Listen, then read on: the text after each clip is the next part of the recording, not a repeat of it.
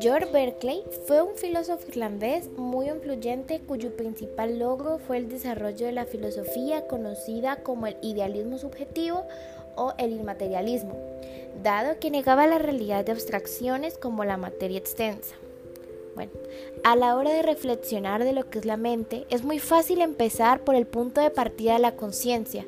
Podemos dudar de muchas cosas, pero tal y como estableció el filósofo Descartes.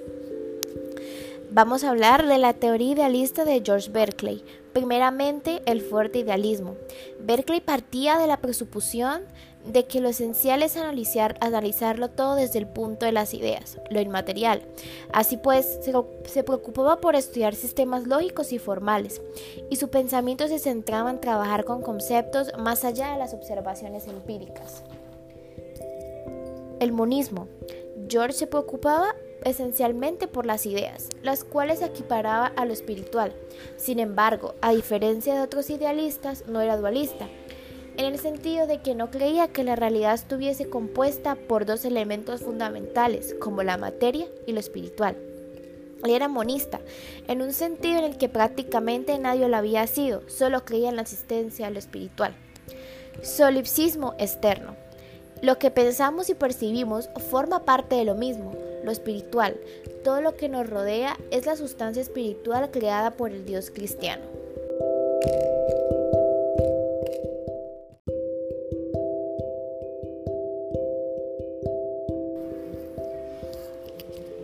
Su tesis plantea que el ser es un objeto consistente solo en el que es percibido.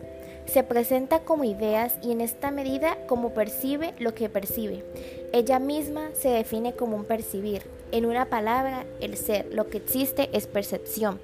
Esto implica, entre otras consecuencias, que negar esta posición significa aceptar la existencia de cosas no percibibles o imperceptibles, lo cual no se puede demostrar ni decir nada de ellas. A lo sumo, quienes así piensan se aferran a las ideas abstractas que carecen de referencia perceptiva. Berkeley sostiene, por lo tanto, que no existe una materia extensa ni una sustancia corporal en forma autónoma de la percepción, sino únicamente el percibir objetos exteriores y su representación en ideas y su vez percibidas.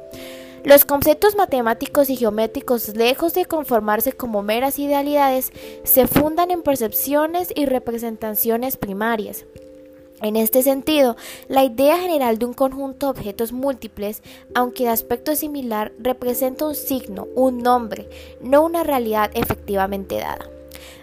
Berkeley considera que el objeto y la sensación o percepción son lo mismo y que por eso tener una idea resulta equivalentemente a percibir.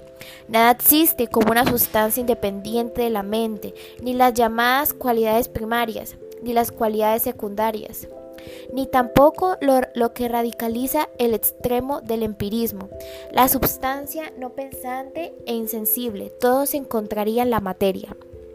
Todas estas cualidades y su soporte no son más ideas que otra idea, por otra parte, la misma distinción entre cualidades primarias y secundarias para Berkeley ya configura una abstracción del percibir algo grande o pequeño, móvil o inmóvil, rápido o lento, pero siempre mezclado con colores, sonidos fríos, caliente, brillante o opaco y entre otras calidades secundarias.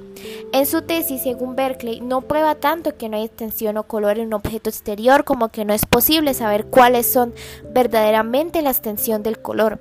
Si bien demuestra en cambio la imposibilidad de que existan estas cualidades en forma autónoma de lo no pensante. La sustancia material da soporte a los accidentes o cualidades de las cosas. Le parece una idea general del ser absolutamente abstracta. Si fuera posible que se dieran fuera de las mentes figuras sólidas y en movimiento, no habría manera de saberlo. Los sentidos no indican que hay gente, hay entes que existen afuera de lo percibido ni que hay cosas no percibidas semejantes a las cosas que se perciben. Tampoco la razón se puede dar cuenta de la existencia independiente de los objetos exteriores, ya que dependiente de lo percibido por los sentidos y de las ideas percibidas por la mente las cuales por definición no poseen una conexión necesaria a los cuerpos. Berkeley llama entendimiento al espíritu, también alma o mente un agente del que no hay idea alguna, que percibe las ideas y voluntad cuando los origina u opera entre ellas.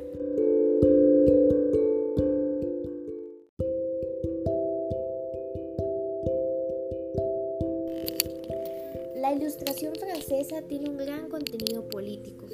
Su filosofía está basada en el derecho natural o derecho que tienen todos los hombres a la vida, la libertad y la propiedad. La misión del Estado será defender los derechos del hombre, garantizar su libertad, su seguridad y su propiedad. Por lo tanto, el Estado debe ser representativo y liberal. Los políticos ilustrados se oponen al absolutismo monárquico y quieren para Francia un régimen que esté basado en la igualdad y la libertad. Los principales teóricos políticos de la Ilustración francesa fueron Montesquieu, Voltaire y Rousseau.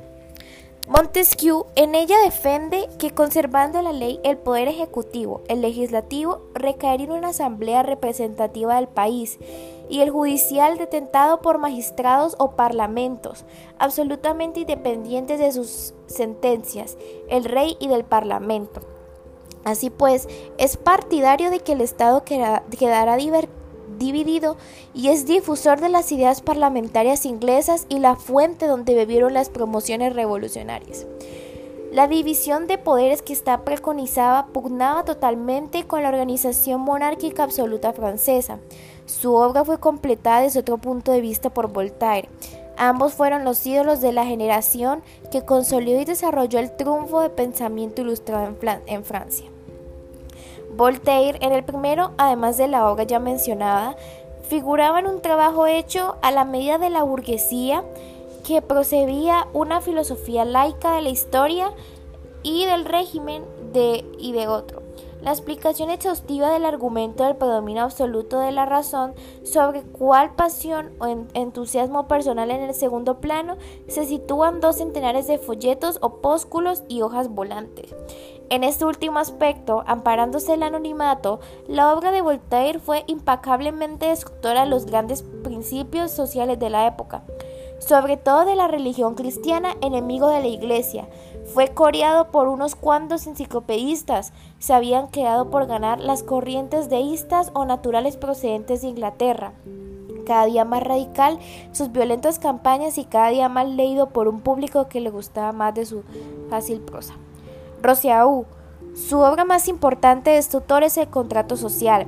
En esta obra, el autor dice que los hombres, al aparecer sobre la tierra, se hallan en lo que se llama el estado de naturaleza, que se caracteriza que se caracteriza porque todavía no existe ningún gobierno, no hay leyes, no hay autoridad y no se han formado aún ningún tipo de organización social o política.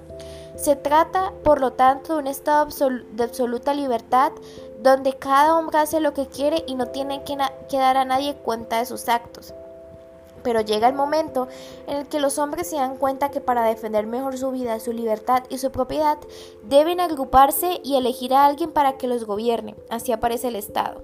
El Estado nace, por tanto, de un acuerdo libre entre los hombres que se han unido para designar al gobernante. Como el gobernante ha sido elegido para el pueblo, en cualquier momento, cuando el pueblo quiera, puede cambiarlo por otro. Al mismo tiempo, la misión de los gobernantes es cumplir siempre la voluntad popular. La voluntad popular es la voluntad de la, de la mayoría y esto se averigua a través de las elecciones en las que votan todos los ciudadanos.